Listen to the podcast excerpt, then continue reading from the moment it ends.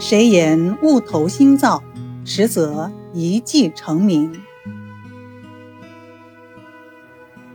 祝卫举在上海正式行医后不久，有人请他去看病。这家的孩子病得很重，已经昏迷，快不行了。其他的医生怎么治都治不好，就请祝卫举试一试。祝卫举诊断后开了温阳的方子。这家人很有钱，就邀请了一位当时上海的名医。这位名医去了，一看祝卫局的药开得太热了，都是心燥之剂，孩子肯定被治坏，活不了了。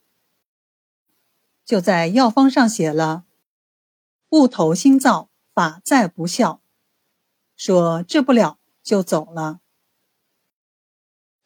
正好那个名医出来的时候，祝卫局去了，二人打了个照面。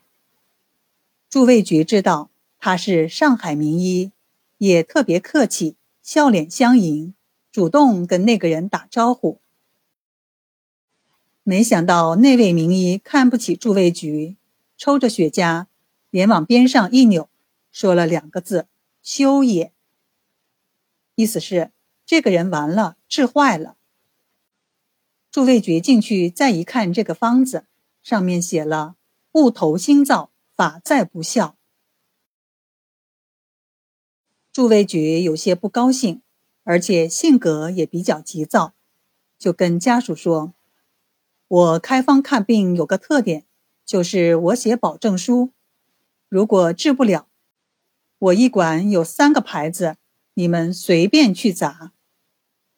我治疗五天。”五天以后，如果没好没坏，您再让别的医生去治。如果治好了，您把整个过程写下来，到外面去讲，行不行？家属说：“行啊，你既然保证了，那就试试吧。”结果，祝卫局用温阳的方法，几天就把孩子治好了。病好以后。祝卫局还是觉得挺受侮辱的，觉得很憋屈。正好当时上海开会，开什么会呢？因为国民当局要取缔中医，当时的中医就联合起来开会，要去抗议。就在开会的现场，祝卫局就跟会长说：“中医看病是不是疗效第一？”会长说：“当然了，中医必须治好病才行。”朱卫局又说：“如果疗效不好，还诋毁同行，那么这样的名医该怎么样呢？”会长说：“这是中医的败类，必须清除。”朱卫局就把病历、把所有的资料拿过去说。